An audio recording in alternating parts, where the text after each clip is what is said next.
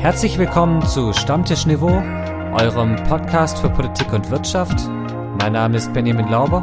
Mein Name ist Nikolai Bohn und unser Thema heute AKW-Abschaltung und China. Was hat uns der Osterhase ins Nest gelegt? Grüß Gott, Bohn. Moin Lauber. Bei uns legt der Osterhase hier wirklich was. Bei uns heißt's, der Osterhase hat gelegt, der Osterhase hat gelegt und dann geht's los mit dem Suchen. Gab's so, also äh, bei uns ist das Thema ja irgendwie erledigt mit den Ostereiern suchen. Äh, Gab es bei euch eine Ostereiersuche? Äh, jedes Jahr. Natürlich. Und es ist immer, es gibt immer zwei Verstecke, in denen immer was drin ist. Und da, da muss man, also da läuft man schon quasi direkt hin. Und wenn man ganz lieb ist, dann läuft man einmal drumherum und sucht und sagt, hm, ich weiß gar nicht, ich finde nichts.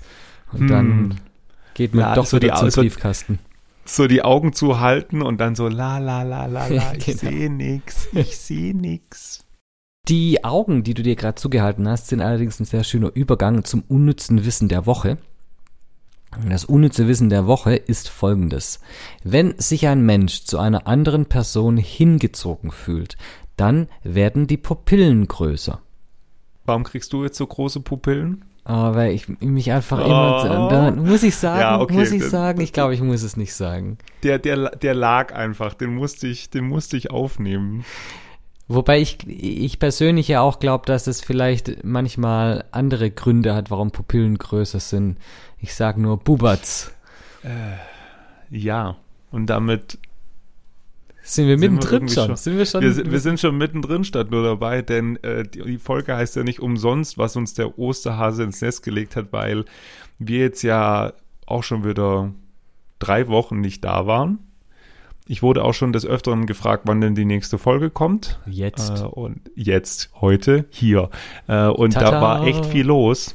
Da war echt viel los und unter anderem, äh, genau, Buberts legal. So sieht's aus. Endlich darf man, ja, ich wollte gerade sagen, eine Line ziehen, aber das glaube ich, das ist noch nicht legal. Nein, das, nein, nein, nein, nein. Man darf aber äh, Nein. zumindest etwas rauchen und vielleicht auch etwas backen. Und äh, ja, jetzt äh, dürf, darf Cannabis für den Privatgebrauch angebaut werden. Allerdings musste es nochmal abgeändert werden, weil EU-Recht und so. Da war die ursprüngliche Planung verstießt da dagegen und jetzt mussten Grammmengen verändert werden etc. Aber jetzt ist es grundsätzlich erlaubt. Und es bleibt dabei, glaube ich, man darf äh, bis zu drei Pflanzen privat haben. Das ist, glaube ich, gleich geblieben. Und ich wünsche mir zum nächsten Geburtstag. Nein, nein, nein, nein, nein, nein. Das, war, das Du, fand ich das sag's gar nicht dir. an. Also, ich, ich möchte noch mal kurz das Feedback geben. Unser, also, so wie wir über Yes-Törtchen gesprochen haben, in unserer Q&A-Folge, ich habe noch nie so viel Yes-Törtchen auf einmal geschenkt bekommen. Binnen weniger Tage. Vielen, vielen Dank dafür nochmal. Ja, vielen Dank. Aber es ist gefährlich, wenn man hier Wünsche äußert. Äh, on Ja, air. deswegen, deswegen, Benny, pass bitte auf, was du hier für Wünsche äußerst. Aber man darf doch sich einfach mal Sachen wünschen. Ich finde es überhaupt nicht so daneben. Das macht immerhin auch der bayerische Sonnenkönig zum Beispiel. Ich krieg jetzt schon wieder Puls. Allen Ernstes, ich krieg jetzt schon wieder Puls. Also, ich äh, habe ja jetzt in letzter Zeit immer die Kategorie eingeführt, was für ein Feiertag ist heute. Heute ist ja offiziell Tag des deutschen Bieres. Ach Gott, das ja, passt das ja haben, jetzt. ver- haben wir noch vergessen. Ja, richtig. Nein, ist ja nicht schlimm. Ich finde, das passt ja zum äh, bayerischen Sonnenkönig perfekt dazu. Und wir haben ja über unser Lieblingsbier auch gesprochen. Ähm, Darf ich da gar nicht, da, aber wenn wir da schon dabei sind, wusstest du, und ich bin ja für das unnütze Wissen zuständig, dass Bier keinen Bierbauch macht? Das ist einfach gelogen. Ein Bier hat nämlich zum Beispiel, also ein Pilz hat zum Beispiel weniger Kalorien als Apfelsaft oder Milch. Ja, das, was es ja immer so macht, ist ja dann das, was man halt zusätzlich noch äh, an Hunger dann verspürt. Gut, das ist ja was anderes, aber das, das Bier Genau. selber macht keinen Bierbauch. Also von daher, das ist keine Ausrede oder Abschreckung. Und sieben Bier sind auch ein Schnitzel irgendwie. Ich glaube, was sind, waren es nicht zwei? Weiß ich nicht. Okay, so, äh, jetzt zurück- zur Erklärung, warum ich schon wieder, genau, zurück zum bayerischen ähm, Präsidenten, wollte ich schon sagen, Sonnenkönig. Ähm, König Markus II., Söder der Strahlemann. der Strahl, ja, das passt auch sehr schön. Also was ist passiert? Die letzten drei Atomkraftwerke sind vergangene Woche abgeschaltet worden offiziell. Also es war noch Emsland, Isar 2 und Neckar-Westheim 2, was ja vor allem dann uns hier in Baden-Württemberg am meisten betrifft. Ja, und äh, die Bayern hat natürlich betroffen Isar 2. Da strahlte dieses Atomkraftwerk, die, Bas die letzte Bastion sozusagen. Naja, und das wurde am Samstag, den 15. Äh, abgeschaltet. Naja, und dann in der Bild am Sonntag, am 16. meinte Söder, hey, ähm, lass uns doch einfach mal was völlig Verrücktes fordern, nämlich, dass einfach die äh, Länder in eigener Zuständigkeit Kernkraft weiter betreiben können. Und ich muss ehrlicherweise sagen, und das sage ich jetzt, tut mir leid, wirklich in aller Deutlichkeit, eine solche gequirlte Scheiße habe ich schon echt lang nicht mehr gehört. Die Kommentare in den Zeitungen und auf sozialen Medien waren also, ja, Markus, wenn du den Atommüll auch dann bei dir entlagerst, dann kannst du das gerne machen. Aber das will er natürlich nicht. Verstehe ich ja auch. Wäre ja dann da auch für die nächsten paar Millionen oder Milliarden Jahre. Was mich in der ganzen Sache immer so ärgert, ist, dass, dass es ja eigentlich eine Milchmädchenrechnung ist. Man hört dann immer, wir brauchen unbedingt jetzt noch den Atomstrom, weil können wir nicht ersetzen. Doch können wir. Also nach Berechnungen von quarks.de ist es so, dass wir entweder 250 Windräder im Meer aufstellen müssen oder 500 an Land. Und dann haben wir den kompletten Atomstrom ersetzt mit erneuerbaren Energien. Wir haben im Moment schon 28.230 Windräder in Deutschland stehen ist nicht so, dass man da nicht noch 250 oder 500 dazustellen könnte. Also von daher, da ist einfach viel Wahlkampfgetöse und das ist so ärgerlich, weil das dem ganzen Thema so einen Bärendienst erweist. Jetzt kann man sich über das Thema Atomausstieg an sich und welche, welche Energieform zuerst hätte weggehen sollen, trefflich streiten, aber doch nicht jetzt hier noch mit diesen letzten drei rummachen. Das ist irgendwie, also es ist irre was, was zumindest für mich ganz klar ist, dass der Atomausstieg am Ende jetzt ein bisschen ungeplant lief und auch insgesamt da, glaube ich, Fehler gemacht wurden, ist für mich klar. Ja, das ist auch nachvollziehbar, ja, dass man vielleicht doch irgendwie was anderes hätte zuerst auslaufen lassen müssen. Zum Beispiel halt Kohle und so ähm, und Gas. Ja, es ist aber, glaube ich, immer einfacher dahingesagt als dann am Ende getan. Und äh, wir haben ja schon über äh, die EU-Taxonomie und über die Nachhaltigkeit von Atomkraft gesprochen, dass es ja an sich CO2 arm oder sogar neutral ist, aber halt es geht um diese Endlagerung von dem Atommüll am Ende. Und äh, das, es ist alles nicht so das Wahre am Ende, aber äh, dass das nicht der Weg sein kann für die nächsten Jahrzehnte, äh, sehe ich irgendwie schon wenn man ehrlich ist, ist Söder so viel Fähnchen im Wind, dass man allein mit ihm wahrscheinlich genug Windenergie produzieren könnte, um die Atomkraftwerke zu ersetzen. Genau, ich finde, das könnte man hier durchaus auch nochmal ähm, zeigen, beziehungsweise nochmal dran erinnern, was ja die letzten Tage auch schon immer wieder auch durch die Presse geisterte, dass Markus Söder eigentlich auch nach äh, Fukushima deutlich gefordert hat, dass man jetzt zeitnah aus äh, der Atomkraft aussteigt. Er hat sogar mit Rücktritt gedroht als bayerischer Umweltminister, wenn die Partei ihm da nicht folgt. Genau. Und äh, es war am Ende die schwarz-gelbe Regierung, die diesen, ähm, die das Ende der Atomkraft eingeleitet hat. Und äh, sogar unsere Di äh, Diplomphysikerin Frau Dr. Dr. Dr. und äh, Professor H.C. Merkel. Die war jetzt auch wieder in der Presse, denn die Bundeskanzlerin AD hat den höchsten Verdienstorden der Bundesrepublik Deutschland überreicht bekommen. Und wie, wie, warte mal, wie heißt der? Äh, irgendwie großes, großer Verdienstkreuzorden am Band mit Eichenlaub oder sowas. Ich dachte ja auch schon eine Weile, dass es halt einfach nur, ja, es gibt halt das Bundesverdienstkreuz. Aber ist, glaube ich, für Otto Normalverbraucher oder sowas. Genau, das ist einfach so ein Allerweltskreuz, was man halt bekommt. Das tut mir ja leid, das sind bestimmt alles eben hoch angesehene und dekorierte Leute, die das bekommen, aber eigentlich ist es wirklich nur so das Einstiegskreuz, was man halt kriegt. Dann geht es nochmal hoch und am Ende ist es jetzt das Großkreuz in besonderer Ausführung und das ist der höchste Verdienstorden, den man in Deutschland äh, erhalten kann, ähm, der ist für Regierungschefs und Altkanzler. In besonderer worden, Ausführung. Ich finde die Formulierung finde ich ja wunderschön. Benny, und es wird noch besser, weil wo kommt denn das Großkreuz in besonderer Ausführung her? Ah, das war der Moment, in dem Kevin Großkreuz nein. sein Debüt in der Fußballnationalmannschaft gab. Bestimmt.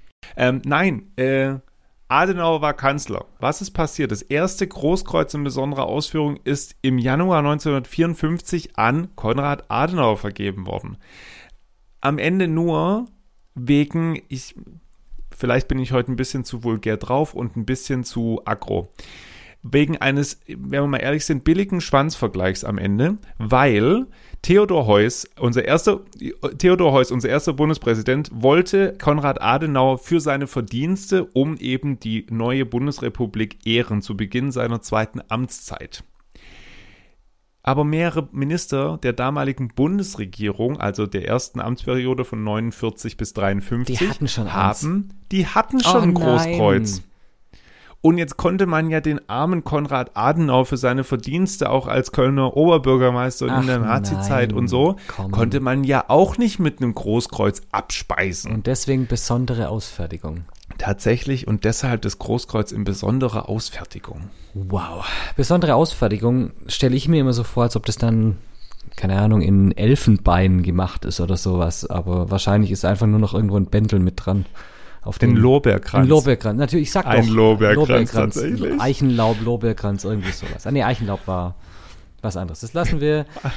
lassen, lassen wir das. Da äh, ging es eher um eiserne Kreuze und oh, ja, so weiter. Ja. Ähm, auf jeden Fall hat, hat, sie, hat sie diesen Preis bekommen, beziehungsweise diese Auszeichnung bekommen, was ich jetzt sehr bemerkenswert finde, dass zu dieser Ehrung sehr viele alte Weggefährten und Gefährtinnen kamen, allerdings also es war Söder nicht eingeladen, wenn wir schon mal bei dem sind. Stoiber war nicht eingeladen.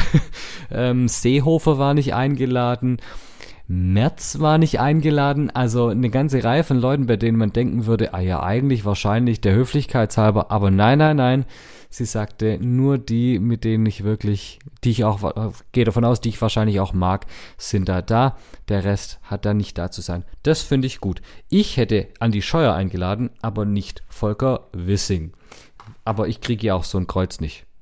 Aber Wissing war auch in den Nachrichten.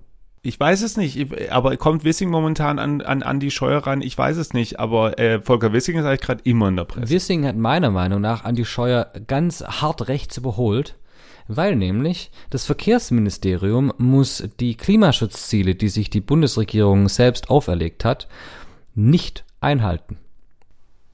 Nein. Doch. Das ist eine offizielle äh, Stellungnahme des Kanzleramtes oder eine, eine Entscheidung des Kanzleramtes, dass im Koalitionsvertrag steht drin, jedes Ministerium muss gewisse Klimaziele, Schutzziele umsetzen. Das Verkehrsministerium hat dann gesagt, Wissing hat gesagt, nö, mache ich nicht, kann ich nicht, mache ich nicht. Und das Kanzleramt hat dann gesagt, ja, dann halt nicht. Und ich muss freie Fahrt für freien Wissing. Also irgendwie äh, ist, finde ich das schon ein Hammer. Äh, aber, aber gut ja, scheint ja aber jetzt irgendwie keinen groß zu interessieren. Ich glaube, das ist halt auch irgendwie Resultat dieses äh, Koalitionsgipfels am Ende gewesen. Zu sagen, okay, bestimmte Dinge machen wir jetzt halt nicht mehr. Unter anderem war ja ein Beschluss, dass man die sektorenbezogenen Klimaschutzziele aufhebt. Ja, also ich muss dir ehrlich sagen, ich möchte, ich habe ja schon immer gesagt, ich mit Steuer zurück, aber jetzt finde ich es noch mehr, weil ich meine, wenn man mal, wenn man sagen würde, Wissing ist ein Auto, dann ist es so ein bisschen wie ein Trabi. Man wartet ewig, bis irgendwas passiert und dann ist man vom Ergebnis enttäuscht. Scheuer war wenigstens so ein Alfa Romeo. Sieht einigermaßen gut aus, verbraucht viel zu viel und ist eigentlich überflüssig. Aber immerhin, wie gesagt, sieht er einigermaßen gut aus. Volker Wissing, der Geisterfahrer der deutschen Politik. Ich komme nicht drüber hinweg. Nicht drüber hinweg kam auch China. Oh ja, oh ja. Und zwar über den Besuch der taiwanesischen Regierungschefin in den USA. Und daraufhin hat China dann gedacht, na, machen wir mal ein Militärmanöver wieder vor Taiwan, haben wir ja schon so lange nicht mehr gemacht, um die Muskeln spielen zu lassen. Und ich verstehe es nicht. Es ist, China mag weder Taiwan noch den USA und jetzt haben sie sich darüber aufgeregt, dass jemand den sie nicht mögen, jemand besucht, den sie nicht mögen. Aber gut, mit Besuchen war diese Woche ja eine ganze Menge los. Oh ja, und dann war eben unsere Granate von Außenministerin, ah, Entschuldigung, der, der lag da so, äh, unsere Granate von Außenministerin war auch noch in Peking zu Gast, weil nämlich im Anschluss nämlich das G7 Außenministertreffen in Japan stattfand. Nachdem Emmanuel Macron äh, zwischendurch mit seinen Rentenbeschlüssen flüchten wollte Richtung Osten und da irgendwie äh, für Unmut insgesamt gesorgt hat, Benny. Wir müssen das, glaube ich, so ein bisschen auflösen, glaube Was war jetzt das Problem von Macrons Besuch in China? Macron war in einem Gespräch mit der Zeitung Les Echos und äh, dem Politikmagazin Politico, aber ich glaube, das spricht man ganz anders aus. Und ja, das hört sich hervorragend, hört sich hervorragend an, finde ich. Und wurde zu Taiwan befragt und er sagte, und ich zitiere jetzt, das Schlimmste wäre zu denken, dass wir Europäer bei diesem Thema zu Mitläufern werden und entweder dem amerikanischen Duktus oder einer chinesischen Überreaktion folgen müssen. Zitat Ende. Also, Europa soll nicht bei einer Eskalation mitmachen und eine eigene Position haben, ein dritter Pol sein zwischen USA und China. Und das wurde ganz massiv kritisiert, weil es nämlich so interpretiert wurde, als ob Macron sagt, wir Europäer sind in der Taiwan-Frage neutral. Und das sind wir nicht. Das würde ich behaupten, waren wir aber auch noch nie so richtig. Weil die Position, glaube ich, Europas war immer klar, dass Taiwan, solange dieses Abkommen gilt, unabhängig ist. Wobei man natürlich schon sagen muss, so, so ein bisschen Recht hat er auch, obwohl das so ist, dass die Unabhängigkeit Taiwans eigentlich äh, von den Europäern auch gesehen wird, hat kein europäisches Land Taiwan als unabhängigen souveränen Staat anerkannt. Und äh, deswegen kann man schon sagen, eigentlich sind wir da so zwischen den Fronten, weil auf der einen Seite akzeptiert man die Ein-China-Strategie, das hat Baerbock übrigens in China auch nochmal betont. Auf der anderen Seite steht man aber schon auch an Seite der amerikanischen Partner und sagt, hört her, äh, China, lasst mal schön die Finger von Taiwan. Also es ist schon, er hat eigentlich die Realität ausgesprochen, aber das war halt diplomatisch etwas ungeschickt an der Stelle. Wenige Tage später hat dann, wie angekündigt, eben Annalena Baerbock einen Besuch abgestattet in Peking. Und äh, da, wie ich jetzt so auch nochmal in der Recherche für heute gelesen habe, sind jetzt auch so einzelne Fake News schon wieder im Laufen, dass der Handschlag ihr verwehrt wurde, dass ein Treffen mit Xi Jinping abgesagt wurde, was beides nach Recherchen nicht stimmt, weil es gab mehrere Bilder von Handschlägen zwischen dem Außenminister Chinas und der Außenministerin von uns. Und es gab nie ein Treffen von Xi Jinping und äh, Baerbock. Was aber stimmt, ist tatsächlich das Zitat, was dann zwar in mehrere Teilen übersetzt wurde, ähm, weil nämlich Annalena Baerbock nämlich gesagt hat, dass die Volksrepublik China immer weiter dafür sorgt, dass Menschenrechte weiter beschnitten werden. Also nicht nur Uiguren, das ist ja ein Thema seit Jahren. Ähm, und auch, äh, dass das immer problematischer wird, äh, das Verhalten von China nach innen, dass es immer ähm, repressiver wird gegen die eigene Bevölkerung. Der chinesische Außenminister war da, war da gar nicht amused. Der gar nicht amused. Äh, man möge doch sich da nicht einmischen und man, man braucht keinen Lehrmeister aus Europa also da, da ging es ganz schön dann auch verbal zurück. Und jetzt wird es natürlich äh, Frau Baerbock zum Vorwurf gemacht. Äh, es ist die Kritik, dass sie da als diplomatischer Elefant im Porzellanladen aufgetreten sei. Von den einen, die anderen verteidigen sie und sagen, nein, das ist eine klare Kante und es ist lang überfällig.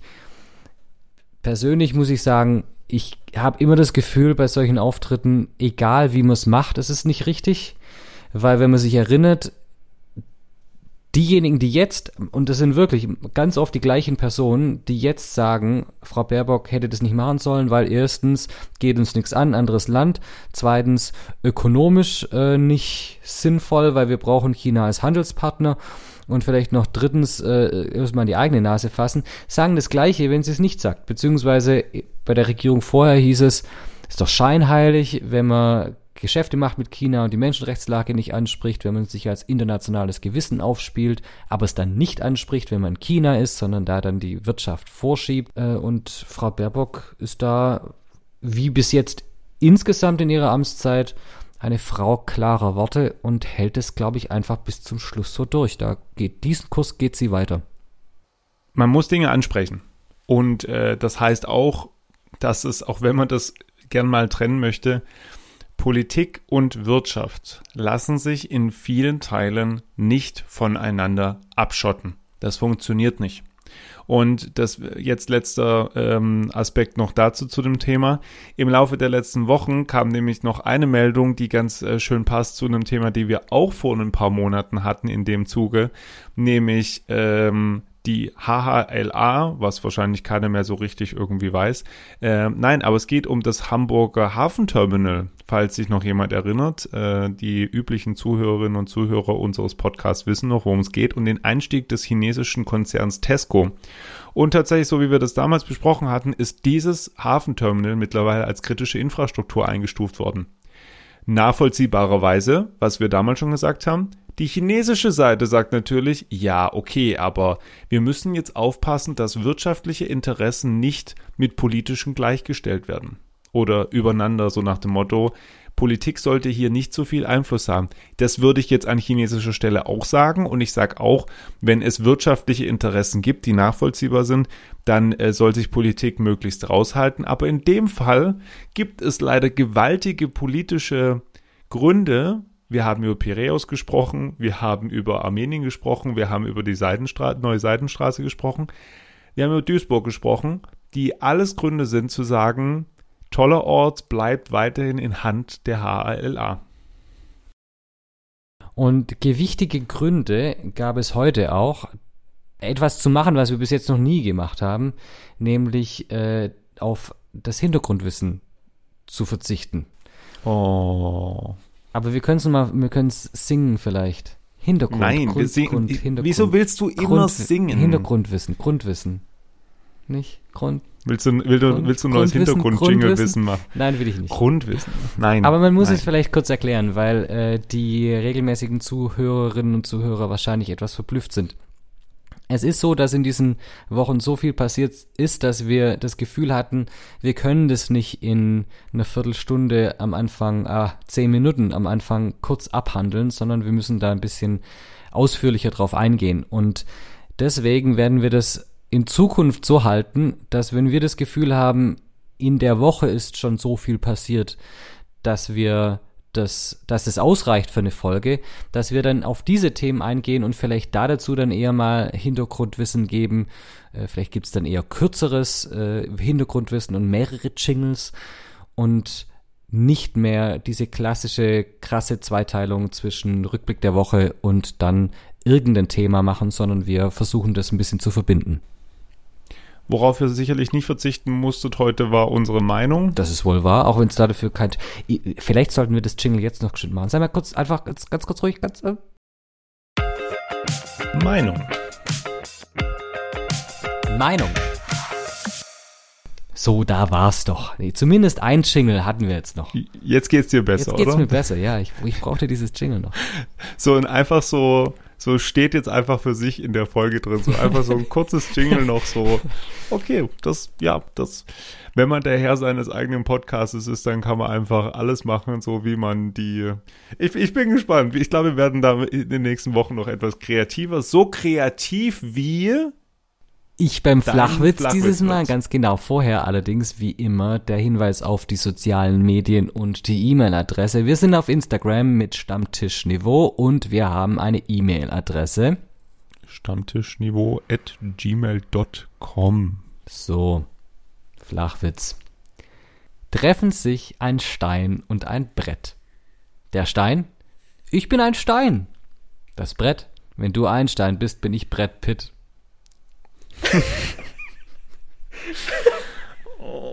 Mann. Ich, eigentlich ist wirklich immer das Lustigste an deinen Flachwitzen, wenn du schon vorher fast platzt und dann im Anschluss kaum noch atmen kannst. Ich finde ihn schön. Ich finde, Ja, Brett Pitt. Brett Pitt. Brad Pitt. Dementsprechend, wir hören uns nächste Woche wieder mit einem Flachwitz von mir, mit mehr Ostereiern von La Benjamin. Ja, oui, oui, oui. Und oh oui, oui, oui. Und äh, in dieser Woche wünschen wir euch viel Spaß und wir hören uns nächste Woche wieder. Bis dann, macht's gut. Ciao.